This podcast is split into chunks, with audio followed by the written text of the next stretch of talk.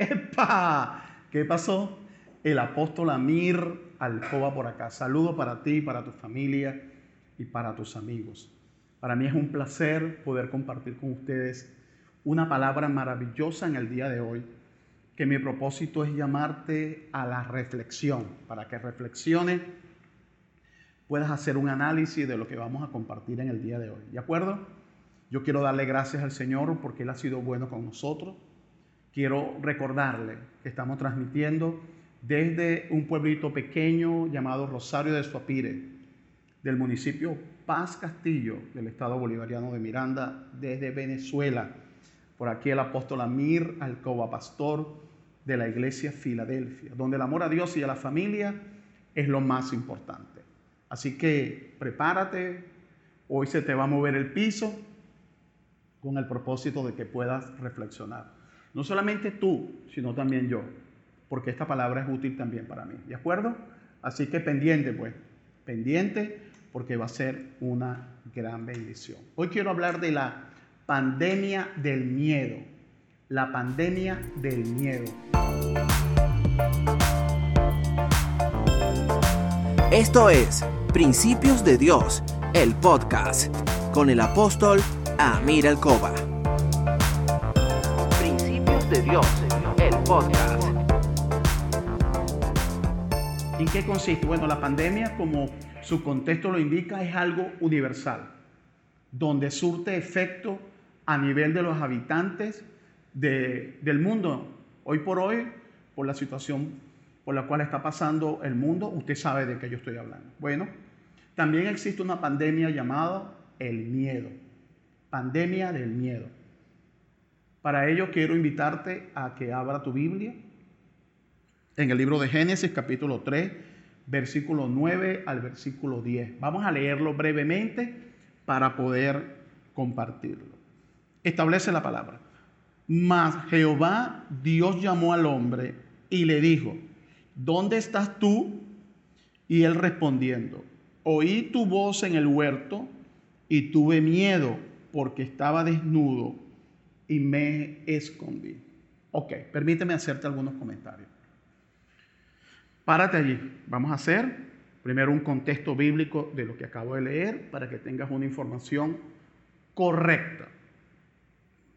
Dios creó al hombre perfecto. Tenía una recta orientación. Cuando el hombre le falla a Dios, el hombre, escucha bien, el hombre le falla a Dios porque Eva fue tentada, pero Eva no era la responsable del comportamiento de esa familia. El responsable del comportamiento de esta familia era Adán, no era Eva. El sacerdote era Adán. Eva es tentada por la serpiente, donde se opera un milagro satánico, y esta serpiente, este animal, expresa palabra. Imagínate por un momento como el loro. El loro no tiene facultad de hablar, sino de repetir información que puedas escuchar. Así fue la serpiente. Satanás usó la serpiente, le habló a la mujer, no le habló a Adán, le habló a la mujer. Convenció a la mujer, porque sembró una duda y Eva compró esa duda. Cuando le dijo, es que Dios sabe que si tú comes de este fruto, tú vas a ser como Dios. Eso le abrió el anhelo de ser como Dios. Lo que Satanás no le dijo, lo que Satanás no le dijo, es que ella iba a conocer la enfermedad, por decirte algo. Permíteme ponerte este ejemplo. Satanás no le dijo que ella iba a conocer la enfermedad como víctima, no como el médico. Porque Dios es como el médico que conoce la enfermedad, pero no la sufre. Dios conoce el pecado, pero no sufre el pecado porque Él no es víctima del pecado. En cambio, que el hombre iba a conocer el pecado como el enfermo, como el que iba a padecer los dolores, como el que iba a padecer las consecuencias de haber pecado. Entonces, Adán no es engañado por Satanás, sino seducido por Eva.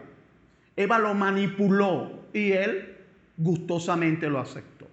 Cuando Adán peca delante de Dios y come del fruto que Dios le había dicho que no comiera, algunos han dicho que el fruto era manzana, que era pera, que era guanábana. Bueno, yo digo que era cambur o banana. Y si tú hubieras estado allí o yo hubiera estado allí, nos hubiéramos comido el cambur con concha y nos hubiéramos comido hasta la mata. Bueno, Adán se comió solamente el fruto. Bueno, nosotros nos hubiéramos comido hasta la mata del fruto. Lo cierto del caso es que cuando se le abre el entendimiento en relación al pecado, he oído, en relación al pecado, le dio vergüenza que andaba desnudo. Él anduvo desnudo todo este tiempo y no tuvo vergüenza. Pero el pecado le abrió la vergüenza de saber que estaban desnudos. Y lo primero que vino después del pecado al mundo, lo primero que vino después del pecado al mundo fue el miedo. El miedo vino.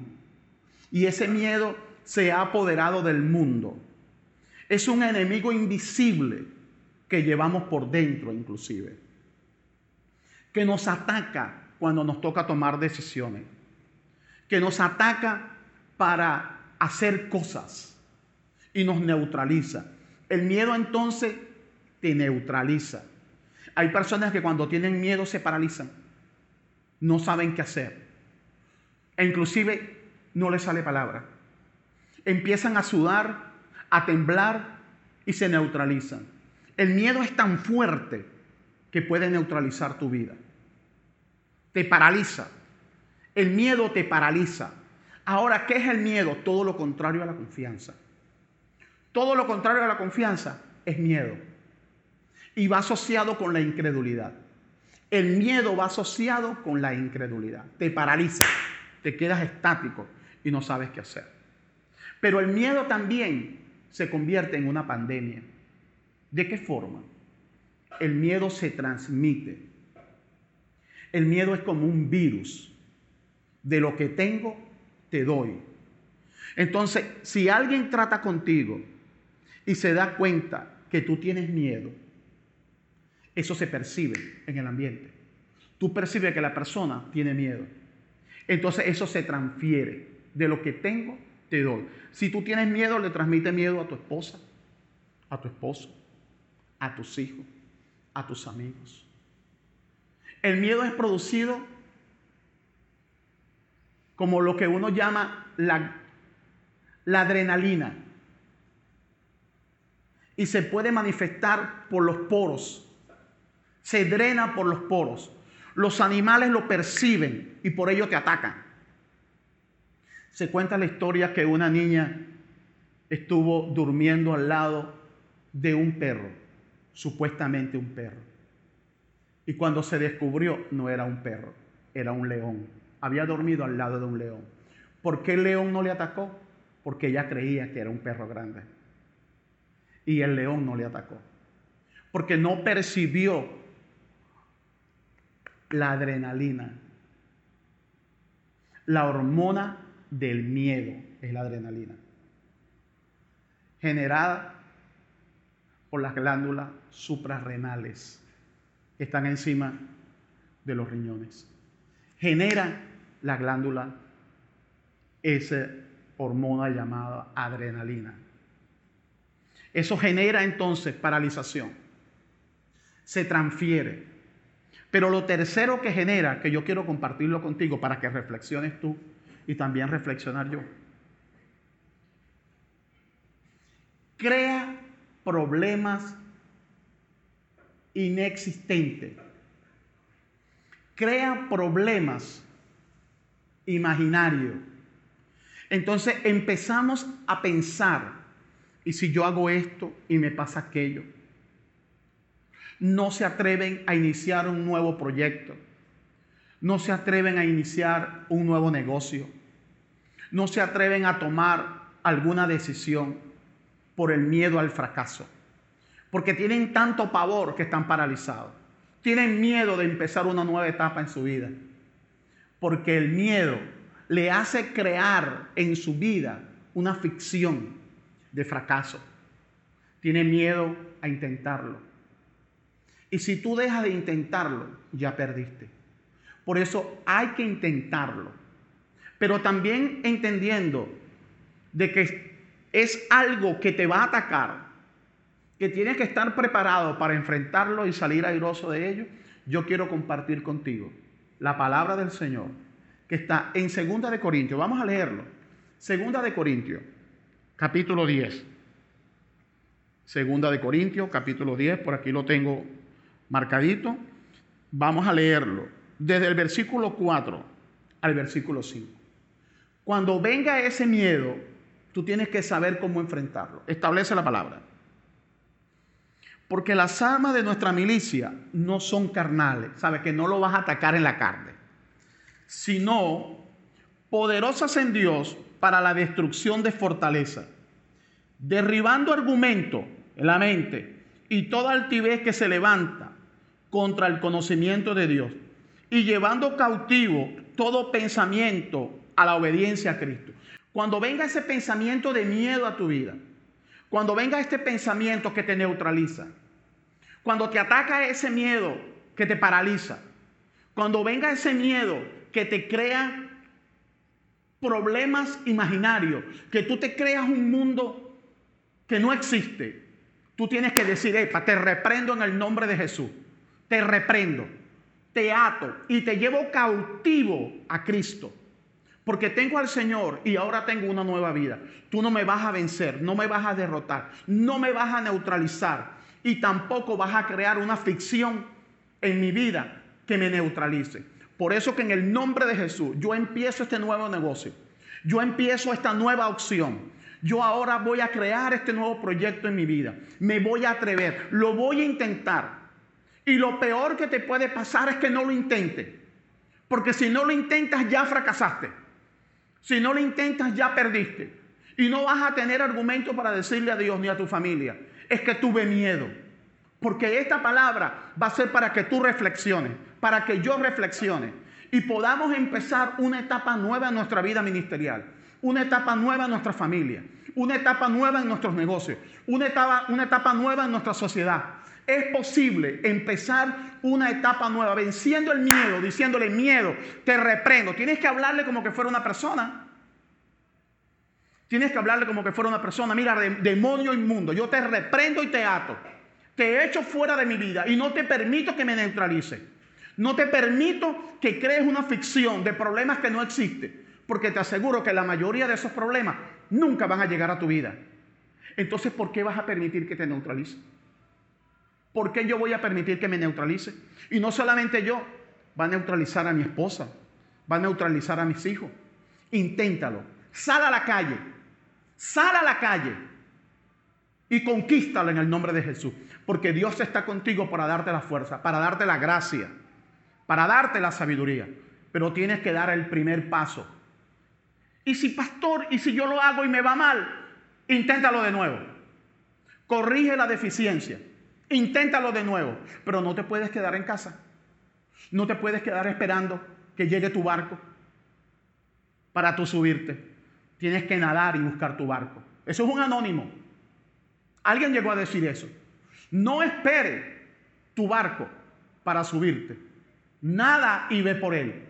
Tú no te puedes quedar en casa esperando que llegue la bendición. Tienes que buscarla. Porque ¿qué hace el perezoso? Dice, el león está afuera me va a comer. Claro que el león está afuera, pero si tú tienes a Dios eres más que vencedor. El miedo tienes que neutralizarlo porque es una pandemia. Vas a atar a tu familia al miedo, vas a atar a tus amigos al miedo, porque tu cuerpo va a drenar miedo. Tu cuerpo va a drenar el miedo. Así que no te paralices, no te paralices, no le permitas al miedo que gobierne tu casa. Gobierna tú el miedo. Fácil no es no es mantequilla, no es mantequilla, tienes que atreverte, tienes que correr el riesgo de fracasar. Tienes que correr el riesgo de fracasar, pero estando seguro que vas a vencer, porque el fracaso no es válido para el hombre de Dios. El fracaso no es válido para la mujer de Dios, porque no seremos visitados del mal. ¿Por qué? Porque a los que aman a Dios todas las cosas que les acontecen les ayuda para bien. Eso te va a ayudar a ti me va a ayudar a mí. Atrévete, inténtalo, porque eso es posible. Y concluyo con esto. Vamos a leer el libro de Isaías, capítulo 26, versículo 3.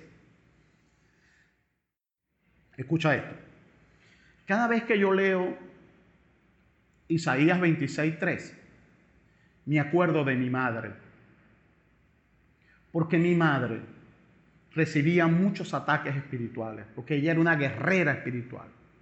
Estaba ocho horas orando, haciendo guerra espiritual, intercediendo por nuestro país, intercediendo por las ovejas del Señor, intercediendo por su familia, para que todos conociéramos al Señor. Ella tenía muchos ataques espirituales. Y el Señor le habló en Isaías capítulo 26, versículo 3. Establece, tú guardarás en completa paz aquel cuyo pensamiento en ti persevera, porque en ti ha confiado. ¿Tú quieres tener paz? No es fácil y en esta situación menos. ¿Quieres tener paz? Tu pensamiento debe perseverar en Dios. Mi pensamiento debe perseverar en Dios. Siempre estar conectado con el Espíritu Santo. Siempre estar en oración. Siempre estar en alabanza, en adoración a Dios. Porque Dios crea las circunstancias. Y esto te va a traer paz. Te va a traer gozo.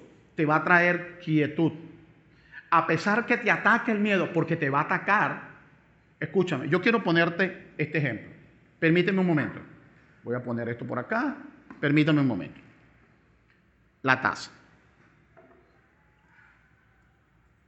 Esta hoja. Escucha. Mira bien, mira bien. Estos son espíritus inmundos. Representa espíritus inmundos. Perturbadores. Que pretenden oprimirte ellos van a venir sobre ti y van a volar alrededor de tu mente, de tu cabeza. Tú eso no lo puedes evitar. Tú no puedes evitar que venga el miedo contra ti. Tú no puedes evitar que venga la presión contra ti. Tú no puedes evitar que venga el estrés contra ti. Y viene contra ti. Y vuela contra ti. Y vuela contra ti. Tú lo que puedes evitar es que las aves hagan nido sobre tu cabeza. Eso tú sí lo puedes evitar. ¿De qué forma? Tú puedes evitar que el miedo se quede en tu mente. Puedes evitar que el miedo haga morada en tu vida. Que el miedo te neutralice. Eso sí lo puedes evitar. ¿Por qué? Porque como acabo de leer Isaías 26, versículo 3, la única manera de tener paz es que nuestros pensamientos perseveren en Dios. Cuando tus pensamientos perseveran en Dios, tú tienes paz. Porque hemos confiado en Dios. Así que a desempolvar esos sueños que tenías guardados. A poner en práctica los proyectos que tenías preparados. Pero que el miedo te había neutralizado. Tú me dirás, pastor, pero en, miedo, en medio de la crisis, inténtalo. Pastor, pero que no tengo dinero, inténtalo. Pastor, que estoy enfermo, inténtalo. Pastor, que la situación de mi pueblo, inténtalo. Pastor, que no sé qué hacer, inténtalo. Pastor, pero ¿qué pasa si fracaso? Inténtalo. Pastor, ¿qué pasa si me dicen que no? Vuélvelo a intentar. Pastor, y si fracaso, levántate y anda. Porque Dios está contigo para ayudarte. Atrévete a caminar una milla más. Atrévete a esforzarte un poco más, pero siempre con la confianza de que Dios está contigo para ayudarte. Listo, aleluya, sabroso, sabroso, esa palabra ha sido útil para mi vida. Donde he intentado cosas en este pueblito pequeño, un pueblito chiquitico. Cuando recibí esta iglesia hace 30 años ya, usted dirá, conchale, pero tanto tiempo. Bueno, lo que pasa es que me conservo bien cuidadito, mi esposa me cuida, me trata bien, me bendice el Señor. Hace 30 años, en el momento que estamos transmitiendo este tema de la pandemia del miedo, esto era una iglesita chiquitica, feita, que daba miedo, sí, daba miedo ir al baño. Era horrible ir al baño. Y cómo Dios ha transformado en 30 años ese lugar pequeñito, ahora es inmenso, hermoso, con una gente maravillosa en Venezuela, fuera de Venezuela. Esta iglesia tiene ovejas que le aman, que siempre oran por la iglesia. Se ha hecho cosas maravillosas. En su momento le voy a pedir al equipo técnico que nos ayude a hacer un paneo de lo que es la iglesia hoy por hoy y de los proyectos que tenemos. Hoy tiene capacidad para 1.500 personas, pero tenemos que colocar capacidad para 5.000 personas y hacer dos cultos. Un culto en la mañana con 5.000 adoradores de Dios y un culto para Dios en la tarde con 5.000 más. Porque el Señor le ha prometido a la iglesia Filadelfia, en este pueblito pequeño del municipio Paz Castillo, del estado bolivariano de Miranda, en Venezuela, 10.000 de sus ovejas. Y estamos trabajando para ello. Estamos trabajando para ello. Porque nosotros creemos, aunque vengan crisis, aunque venga pandemia, aunque no haya plata, Dios se las arregla. Y Dios provee porque Él toca el corazón de sus hijos para que siembren en el reino. Y trabajamos para Él y lo hacemos con gozo. Así que espero que sea útil. Atrévete a empezar de nuevo. Pastor, que ya fracasé. Pastores que me fue. Pastor, no me interesa. No me interesa. Levántate y anda. Porque Dios está contigo para ayudarte. ¿Estamos listos? ¿Seguro? Más te vale, pajarito. Más te vale, pajarito. Aprobado. Vamos a orar. Espérate, espérate un momento. Vamos a orar primero. quieto. Espérate un momento. Vamos a orar. Recuerda que esta iglesia tenemos un hábito bonito que no vamos a neutralizar. La oración apostólica. Aleluya. Está en número capítulo 6, versículo 22 y siguiente. Jehová habló a Mir diciendo, así bendecirás a los hijos de Filadelfia, diciéndole, Jehová te bendiga, diga amén, diga amén, diga amén, diga amén. Jehová te bendiga, amén. Jehová te guarde, Jehová haga resplandecer su rostro sobre ti y tenga de ti misericordia. Jehová alce sobre ti su rostro y ponga en ti paz.